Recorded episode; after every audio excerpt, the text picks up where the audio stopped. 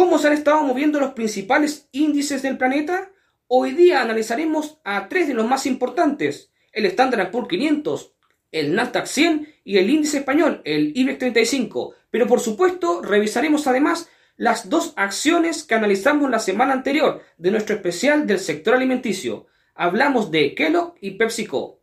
Soy Rodrigo Águila y en este martes 16 de mayo te saluda aquí en Pulso de Mercado. Comenzamos.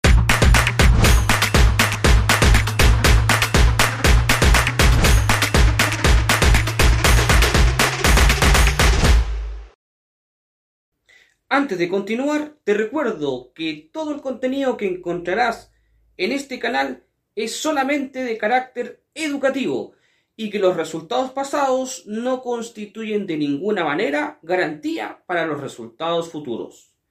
Teniendo clara esta información, continuamos.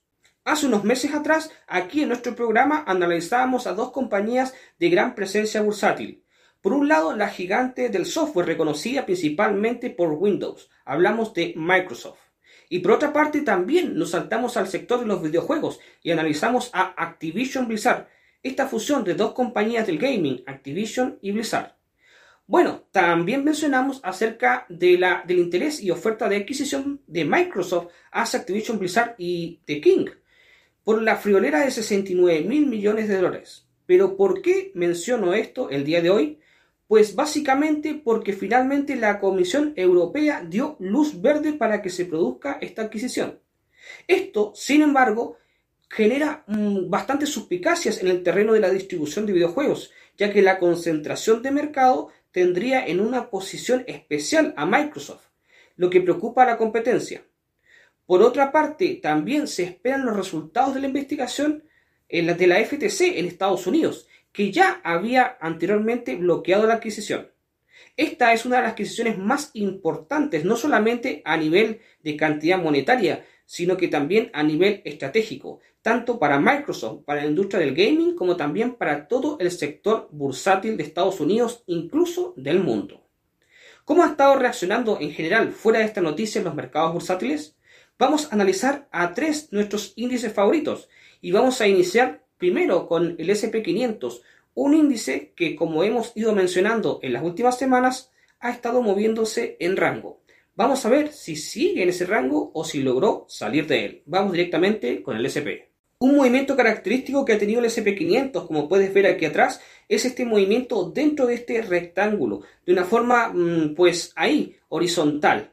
Eh, ¿Dónde ha estado el movimiento del precio en estos últimos días? Pues se mantiene en el cerca del borde superior del rectángulo, no rompiendo hacia arriba, demostrando que no hay fuerza ni contundencia suficiente por parte del mercado para irse al cielo, pero tampoco desmoronándose yendo a buscar la zona más baja de esta zona de rango.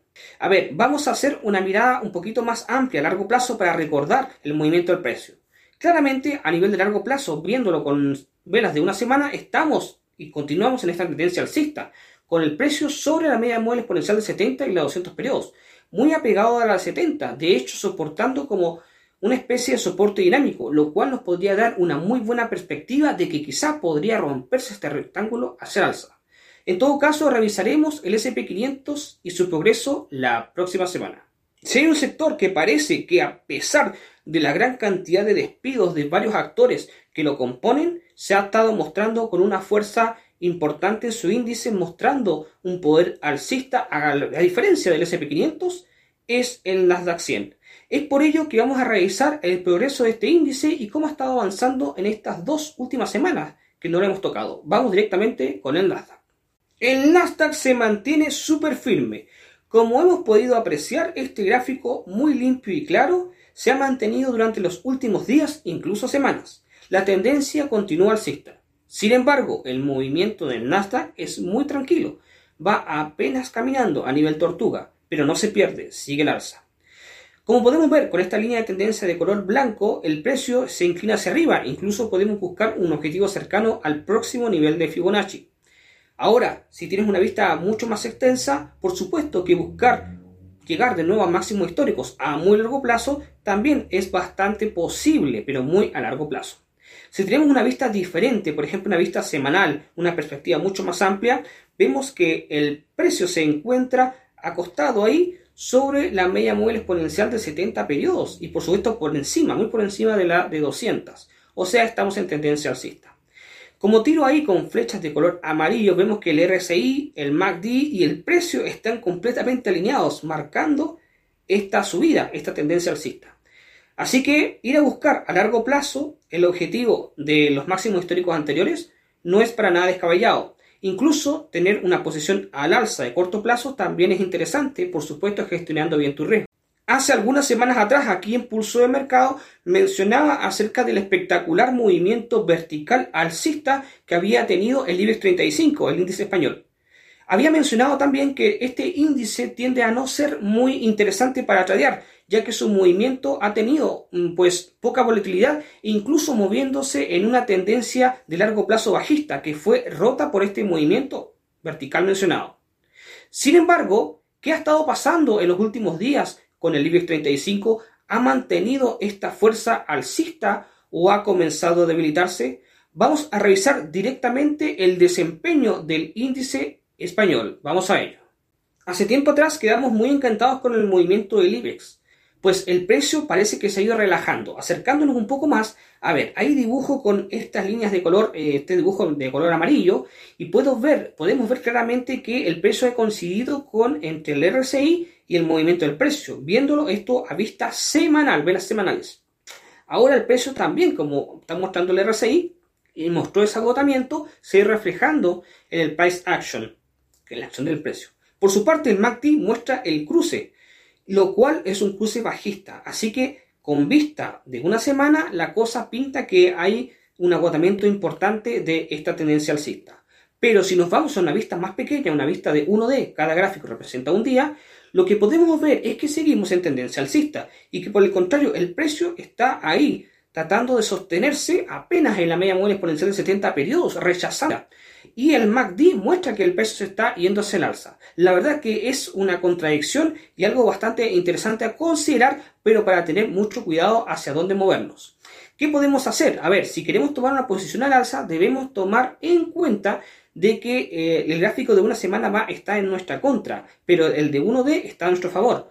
Por tanto, si queremos comprar, tenemos que ajustar muy bien nuestro riesgo y buscar un profit muy cercano, no tan alejado, muy realista. Por su parte, si queremos ir a la baja, debemos considerar un stop loss bastante extenso, ya que el precio todavía podría subir más antes de caer. Ojo, y no es garantía de que caiga. Así que hay que ir observando el reflejo, el reflejo de esto, de cómo se va desarrollando el IBEX, porque la verdad es que este índice está bastante interesante. ¿Lo ves a una semana o a un día? Esa decisión la tomas tú. Lo analizaremos más adelante. No hay ningún misterio y aunque pueda sonar muy polémico, esta es una verdad que todos sabemos. Desde el inicio del comercio sabemos que las necesidades básicas también son satisfechas por parte del mercado. Es por ello que hemos hecho en especial aquí en Pulso de Mercado de acciones del sector de alimentos que cotizan en bolsa, especialmente y específicamente en la bolsa de Nueva York. Es por ello que analizamos a cuatro de las compañías más importantes del globo, Hablamos de Kellogg, que está especializado en lo que es galletas y principalmente reconocida por sus cereales y sus personajes de cada uno de ellos. También PepsiCo, el gran competidor de The Coca-Cola Company, pero que además está diversificado en otras áreas. La compañía de carnes de distinto tipo y que compite con otras grandes como JBS, hablamos de Tyson Foods. Y por supuesto, una vieja aquí en pulso de mercado, Kraft Heinz, la fusión de dos compañías que tienen más de 100 años de historia, Kraft y Heinz, que tienen presencia importante y bursátil y es de las más interesantes para los inversores de largo plazo. No solamente estas compañías tienen presencia bursátil, a nivel mundial el sector de alimentos cubre una parte importante del todo el sector de inversiones en el mercado secundario de la bolsa. Es por ello que quise hacer un especial acorde a este tema. Si bien es cierto, pudiese sonar muy polémico, como mencionaba al principio, de que las necesidades básicas se trancen en bolsa, es un requerimiento natural del mercado y las empresas se esfuerzan, por supuesto, para proveer como las mejores soluciones respecto a esa demanda. Este análisis se repetirá en otros sectores que pudiesen ser tan o menos necesarios desde el punto de vista de requerimientos básicos. Por lo pronto, vamos a revisar las últimas dos acciones analizadas la semana anterior. Hablamos de Kellogg y PepsiCo. Gatorade, Quaker Oats, Tropicana y otras importantes compañías como también Grupo Gamesa son parte de este gran conglomerado que conforman al grupo PepsiCo a nivel mundial. Sin embargo, esta compañía también ha sido propietaria de otras marcas que ya no posee, como son la reconocida Taco Bell, KFC y Pizza Hut. PepsiCo toma decisiones estratégicas, ha ido tomándolas a través del tiempo, adquiriendo nuevas marcas y deshaciendo otras anteriores, con tal de ir enfocando sus intereses corporativos, optimizando sus líneas de negocios, siendo más productivo en busca de sus beneficios. Y la verdad que a pesar de ser decisiones muy complejas, sobre todo a la hora de deshacerse de ciertas marcas, le ha ido en general bastante bien. ¿Cómo ha estado el desempeño de esta compañía que nos está mostrando un gráfico muy limpio desde hace semanas? Vamos a ver el progreso de PepsiCo, que fue analizado la semana anterior. Vamos directamente con el gráfico. La belleza de manual de PepsiCo ha sido uno de los puntos que hemos destacado aquí en Pulso de Mercado, ya que este gráfico nos ha mostrado un proceso técnico impecable, con vela vista semanal. Sin embargo, advertimos la semana pasada de que el peso podía estar llegando a un agotamiento, ya que se encontraba en el borde superior del canal alcista. Lo cual dije, cuidado, si vas a entrar, maneja muy bien tu riesgo, sobre todo si vas al alza. ¿Qué ha hecho el precio? Bueno, el día de ayer tuvo una caída importante. Por supuesto, esto no marca un cambio de tendencia, pero sí un punto a considerar. ¿Qué podría suceder? Bueno, podría que el precio volviera a caer para luego volver a subir manteniéndose en este canal. Es una posibilidad. Vamos a ver una vista un poquito más amplia, vela semanal, ahí donde se puede ver claramente. Ahí marco con velas de color amarillo, o más bien con flechas de color amarillo, lo que podría ser un posible movimiento del precio.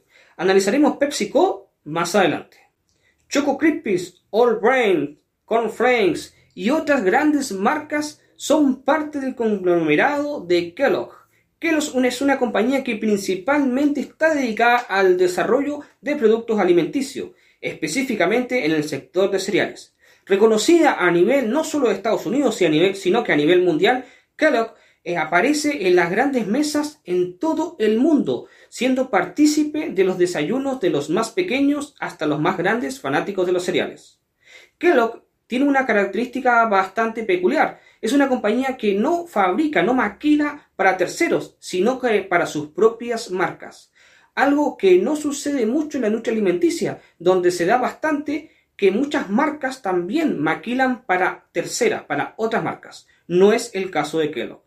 Kellogg's es una compañía que ha sabido desarrollarse en el tiempo, creando nuevos productos y unas imágenes muy claras, imágenes que se caracterizan y diferencian un producto de otro, lo que lo ha llevado a mantenerse en forma exitosa en el competitivo sector de los cereales. Son las figuras más emblemáticas, tanto como podemos encontrar en la televisión e incluso en el mismo Disney World. Kellogg ofrece personajes que los niños reconocen y le tienen mucho cariño. Sin duda que todo el merchandising y todo el marketing que ha desarrollado Kellogg a lo largo de su historia ha sido efectivo. Pero bueno, más allá de comentar acerca de esta compañía, recordemos que la semana pasada la analizamos por primera vez aquí en Pulso de Mercado. Pero ¿cómo estuvo el movimiento de Kellogg? Vamos a ver el gráfico para registrar los últimos 7 días de esta compañía de alimentos que cotiza en la bolsa.